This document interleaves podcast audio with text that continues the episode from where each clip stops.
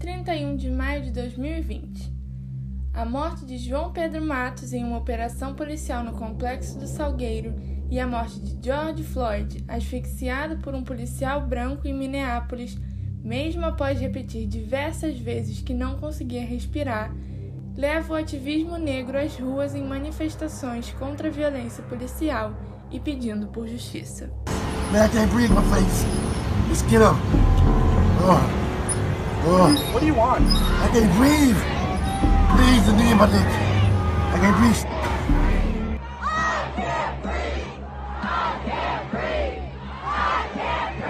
É só isso que a favela merece.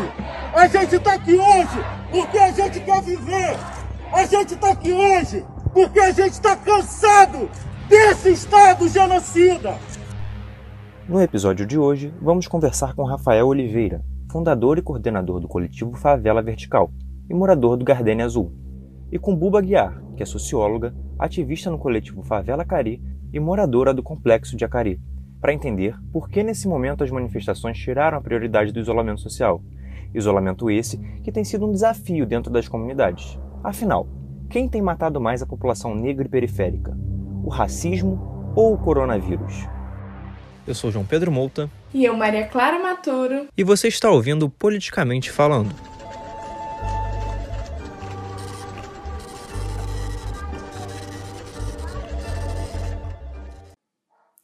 Oi, Buba. Oi, Rafael. Eu queria começar dizendo que é um prazer receber vocês aqui hoje para essa nossa conversa tão importante diante do que está acontecendo. Queria reforçar que a gente fica muito feliz de poder trocar com duas pessoas que têm muito mais prioridade para falar sobre isso do que nós. E eu espero que esse episódio seja uma aula não só para nós que estamos produzindo, mas também para aqueles que vamos escutar. É, e para começar, eu queria fazer uma pergunta para vocês em escala mundial, sair um pouco da escala nacional e levar para todas as manifestações que estão ocorrendo, tanto nos Estados Unidos como no resto do mundo. A violência policial nos Estados Unidos é perceptível e há muito tempo a gente sabe disso. Desde 90, com o caso de Rodney King, até o assassinato de George Floyd. E eu queria voltar para o assassinato do Eric Gardner, em 2014, que foi quando começou o Black Lives Matter e tudo mais, isso durante o governo Obama ainda. E a minha pergunta é o seguinte: isso foi no governo Obama e dali começou esse movimento, mas ainda não se via algo tão grande, manifestações tão grandes, desde Luther King, desde a morte da morte de Luther King. Queria saber qual é a relação, qual a proporção dessas manifestações tem com o atual governo Trump. Precisa muito falar de estrutura, né? E é isso. Quando a gente fala de estrutura, a gente está falando de coisas de uma parada muito maior do que indivíduos, né? É, é muito importante dizer, porque muitas vezes a gente está falando de algumas coisas, por exemplo, violência policial mesmo, né? Quando a gente fala, ah, porque a polícia isso, porque a polícia aquilo, muita gente vem falar, ah, mas não pode generalizar, porque tem policiais bons e tudo mais. Ok, a gente entende, mas são alguns indivíduos. A estrutura em si, a estrutura policial, ela é repressora, ela é defensora do capital, dos detentores, que né, ainda estão aí, estão postos mas isso não quer dizer que a estrutura não vai continuar nos esmagando, porque é uma luta que eu acho que a gente hoje, mas talvez nem os nossos filhos vão ver uma coisa concreta acontecendo. E isso, quando eu falo uma mudança, né, quase que utópica mesmo, de diminuir as taxas de morte por violência da, da juventude preta, seja no Brasil, seja lá nos Estados Unidos. Acho que a Bilbo está muito certa no que ela fala, porque a gente tem que gerar na política uma identificação pela base, né? É, acho que é muito importante a gente também se identificar pelos nossos representantes, né? E, e isso é dar nome aos bois, como o Bolsonaro, como o Trump. E, e demonstra quando a gente tem figuras representativas desse lado é, do fascismo, desse lado, do outro lado em que a gente não opera, a gente deixa com que a base deles também falhe, né? Dialoguem entre si a, a camada da política, onde a gente faz a cama para depois deitar, entendeu? Então, é, mais importante até do que a gente olhar para as figuras agora, é, de, do que só puxar o tapete do Bolsonaro, é como a gente cuidar para que daqui a 20 anos a gente não tenha outro Bolsonaro, entendeu? Então, olhando para a base, que a gente faz isso. É, você citou a questão do Bolsonaro já era algo que eu queria levantar, porque eu acho que algo que a gente tem muito em comum agora com o pessoal norte-americano é justamente o governo autoritário, assim, né? E aí trazendo até para uma esfera mais estadual, assim, a gente tem o Witzel aqui no Rio, que tem, enfim, políticas super questionáveis, né, principalmente dentro das comunidades, como a política de segurança pública do Witzel tem atrapalhado na luta contra o racismo, não só tipo de injúria racial e tudo mais, mas principalmente na questão policial a política dele é uma política racista, né? Então atravessa o nosso corpo direta e indiretamente. E quando a gente fala, né, de violência de Estado, a gente não está falando só da violência policial. São várias violências, né? É um leque de violência. É a falta, como já foi dito, né, de políticas públicas é, você vai num hospital, você demora a ser atendido, você morre na fila, e aí a violência policial, ela é, a, é o último estágio do, do, da violência de Estado, né? Que é a forma muito mais direta, né? Então, assim, é, não só atrapalha, como é uma política feita parte para não nos contemplar, né? A gente pode falar, por exemplo, dessa questão da pandemia. Todas as medidas uh, montadas, organizadas para a população, não nos contemplam. Tem que lavar a mão, mas a gente não tem água. A questão da água do Rio de Janeiro, inclusive, vem sendo debatida antes da pandemia. O Rio de Janeiro vive uma crise no abastecimento de água. A que sai das torneiras tem cor, sabor e cheiro repugnantes. Não teve um ponto na medida de prevenção contra o coronavírus que contemplassem a população favelada e periférica. Então, não são só políticas que não nos abarcam, tem as políticas que nos abarcam, que é a, a política de extermínio. Antes do Rafael, se ele quiser completar alguma coisa, eu queria emendar já numa outra pergunta, já que você começou a tocar nesse, em alguns pontos. Esse é o maior perigo da separação do Witzel, da figura do Witzel, quando o Bolsonaro o maior perigo é esse, que a população que não está tão engajada assim politicamente começa a enxergar o Witzel com bons olhos por conta de o básico que ele está fazendo e ainda assim não é o suficiente é, em prevenção ao, ao, coronavírus. O maior perigo é esse para a população do Estado?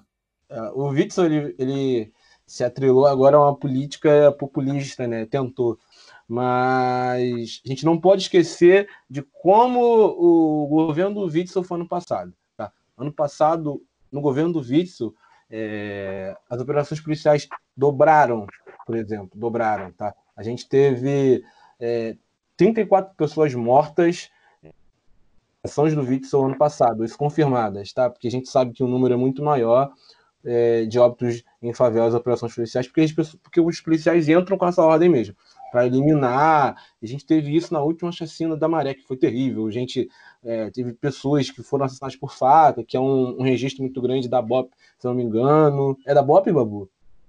Sim. É da BOP, é um registro muito grande de assassinato por, por facas. Então, então a gente tem que identificar ainda o, Jitz, o Witzel como ele é. Pode enxergar nisso quando ele se atrela junto ao Crivella nas fraudes públicas de saúde, é, onde a gente agora está sendo, ele está sendo investigado agora, o superfaturamento através de respiradores, através de compras de materiais de higiene para hospitais e medicamentos é, nesse momento de pandemia. Tudo isso. Então, o Witzel não pode ser esquecido como o bonzinho que respeitou a quarentena. Ele tem que ser lembrado como o homem que piorou a quarentena dentro, da, dentro da nossa, das nossas favelas, com operações policiais, como homem que fraudou laudos para poder é, vender superfaturados equipamentos, como homem que cedeu para o capital, cedeu para o setor empresarial, é, que não estava lucrando nesse momento, para reabrir quando as coisas não deram certo. Então, esse é o vício que a gente tem que lembrar, não é o vício que começou a quarentena dizendo que o Bolsonaro estava errado. É o vício que no final da quarentena não aguentou o que ele começou e continuou nos matando. E Buba, na manifestação do último domingo que você estava presente, foi uma manifestação pacífica durante todo o seu tempo, mas que terminou com uma repressão policial. Conta um pouco pra gente o que aconteceu naquele momento. Sim, eu fiquei até o final.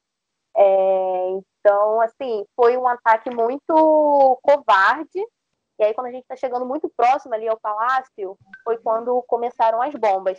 assim, não estava tendo manifestação mais. As pessoas estavam caminhando para fazer exatamente a mesma coisa que a gente, para se reencontrar e ir embora. E aí, do nada, literalmente do nada, a polícia atacou aquele grupo de pessoas que ainda estavam ali. É, não estava havendo resistência, provocação, nada, nada mesmo. As pessoas estavam realmente se encontrando para ir embora. E aí eles tacaram a primeira bomba. Tinha umas pessoas brancas na frente do ato, e isso é muito. A gente vê o quão racista a estrutura policial é. Porque eles não começaram o ataque pelo cordão onde as pessoas brancas estavam. Eles poderiam muito bem sair agredindo aquelas pessoas ali, até mesmo porque essas pessoas brancas estavam muito próximas ao cordão policial. Eles pegaram a bomba e tacaram lá atrás na galera preta. E aí começou o caos, assim. Pessoal ficou meio desesperado, desesperado assim, nossa, o pessoal começou a atacar do nada, gente, e tudo mais, ninguém estava entendendo, sabe? Em paralelo a essa essa afirmação que vocês fizeram da polícia racista, como a Buba falou, de tacar a bomba para o fundo, onde o, o pessoal negro estava, e não começar pela frente branca que estava à frente. A gente também tem aquela imagem da manifestação pró-Bolsonaro, pró-Bolsonaro em São Paulo, onde uma, uma manifestante com uma arma branca, um taco de beisebol, é retirada quase que no colo pelo, pelo policial. Pode andar com taco de beisebol? Isso é arma branca, policial! Mas ela pode andar com isso? Ô, oh, policial! Se o manifestante do outro lado fosse pego com isso. E enquanto no Rio de Janeiro um fuzil era apontado para o entregador de aplicativo que, que participava, né? É, é, é, é porque isso tem uma, uma explicação até assim histórica, socióloga, que é o eugenismo, é a forma como o eugenismo se montou nas estruturas da nossa sociedade. É, e tudo se replica ao eugenismo quando a gente fala de polícia. É, na verdade, é como o Smith disse, que ficou famosa a frase: o racismo não está sendo é, apresentado, está sendo filmado. Só isso. É, eu acho que uma coisa que ficou bem clara, né, assim, na nossa conversa desde o início, é que a pandemia ela escancarou de, de novo, assim, a desigualdade, né, social e principalmente acho que de, a questão racial também. E aí, é uma coisa que eu tenho acompanhado bastante o trabalho do Rafael, né, com Favela Vertical no Gardenia, que é aqui perto de mim, eu vejo as ações e tudo mais. E eu tenho visto, assim, que a luta é constante, né, tanto na conscientização, como a Buba falou aqui também na questão de falta de recurso, né. Mas aí, socialmente falando, assim, o que, que vocês acham que mudou nesse momento que a gente está enfrentando uma pandemia e aí vocês, dentro das comunidades, têm ainda mais dificuldade com tudo isso, que os atos eles se tornaram tão urgentes assim, que eles passaram por cima da questão né, do isolamento e tudo mais para as pessoas irem às ruas. Uma frase dita no encerramento do ato pelo Wesley, que mora em Caxias, ela resume muito isso, né? Nós viemos para a rua porque eles foram nos matar em casa. Então a gente pega isso porque isso sintetiza. É... A recomendação principal é que as pessoas fiquem em casa, que elas evitem ir às ruas. Mas as pessoas estão sendo mortas nas favelas dentro de suas casas, sabe?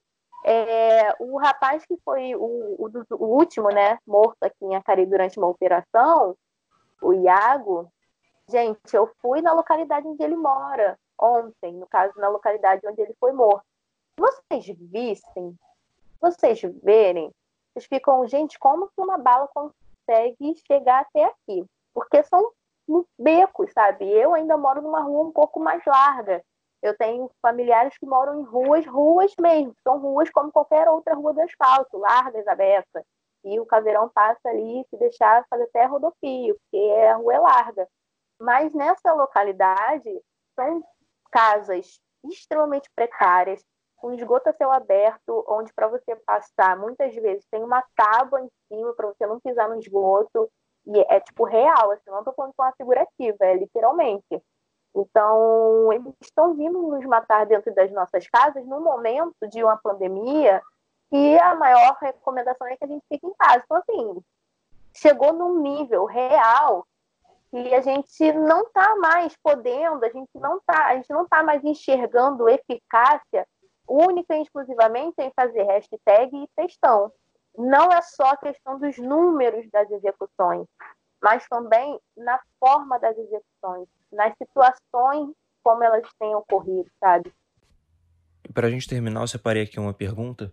É, como que a gente fortalece uma democracia que está visivelmente abalada em uma sociedade tão desigual, com uma desigualdade racial tão grande? É, acho que, como a gente disse no começo, a gente tem que olhar para a base e aumentar o poder das estruturas, sabe? É, como justificativo disso tudo, por exemplo, a gente pode apoiar desde agora os movimentos que têm feito a diferença no trabalho do Estado do Rio de Janeiro. É, quem tem entregado cesta básica, quem tem chego com de higiene, quem tem efetivado realmente o, o poder de prevenção dentro do tantas comunidades tanto como é, a sociedade em volta, né, porque parece que não é a mesma coisa, é, tem sido os movimentos sociais de favela, tem sido os sujeitos, coletivos, organizações que se prestam ao trabalho do Estado. Então, fortificando essas pessoas, fortificando esses movimentos, fortificando o movimento Jacari, fortificando o movimento do Gardenia Azul, da Cidade de Deus, é, do PPG, enfim, tantos lugares que a gente conhece, que a gente trabalha, que trabalham com a gente, né, Bu? E tem força, tem aptidão, sabe? As pessoas estão estudando, as pessoas estão trabalhando para chegar a, a, patamares de poder que podem mudar as estruturas, é, dando voz para essa galera, entendeu? É, dando instrumentos para essa galera. É, hoje é um dia muito simbólico, porque está todo mundo no Instagram é, compartilhando aquela tela preta do protesto muito genuíno.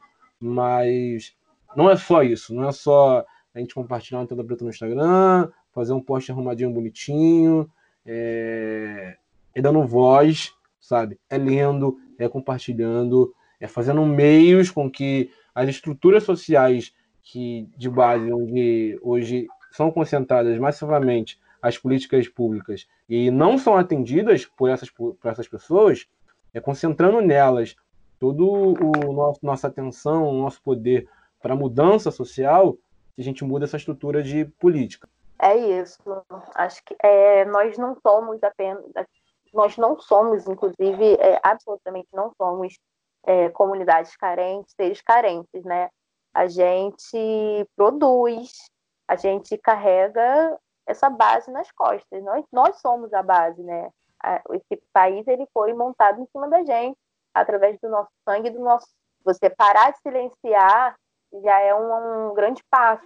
Você ceder seus privilégios, sabe, em prol da, dessa comunidade, em prol desse povo, é um passo gigantesco. Como já diz a frase, quando uma mulher negra se movimenta, toda a estrutura se movimenta com ela. E com a favela é a mesma coisa, já que grande parte da favela é formada por mulheres negras, né? Só agradecer mesmo a presença de vocês. É, o trabalho de vocês é muito necessário, muito relevante, né? A gente tem visto cada vez mais a importância disso tudo. E é muito bom para a gente poder trocar né, com vocês, ter vocês aqui, ouvir um pouco o lado que a gente não convive. Enfim, foi um prazer. Show, obrigado a vocês, gente. Bom demais trocar com vocês. Tá aí com o Bubinha, que é minha companheira irmã de luta e de afeto também. É isso, gente. Eu quero agradecer também o convite, né? É, quando a gente é chamado para esse tipo de trabalho, é porque as pessoas acreditam, né? Porque elas não vão dar espaço e voz para as pessoas que elas não confiam no trabalho. Muito feliz, de verdade, né? E esse foi o Politicamente Falando da semana. Para ficar sabendo mais do nosso podcast, acesse o nosso Instagram, arroba politicamente falando, pode. Espero que você possa ter saído desse episódio politicamente. falando. Esse é o início de uma luta pela vida, porque diante de uma pandemia global, o Estado continuou mandando a polícia como principal política pública.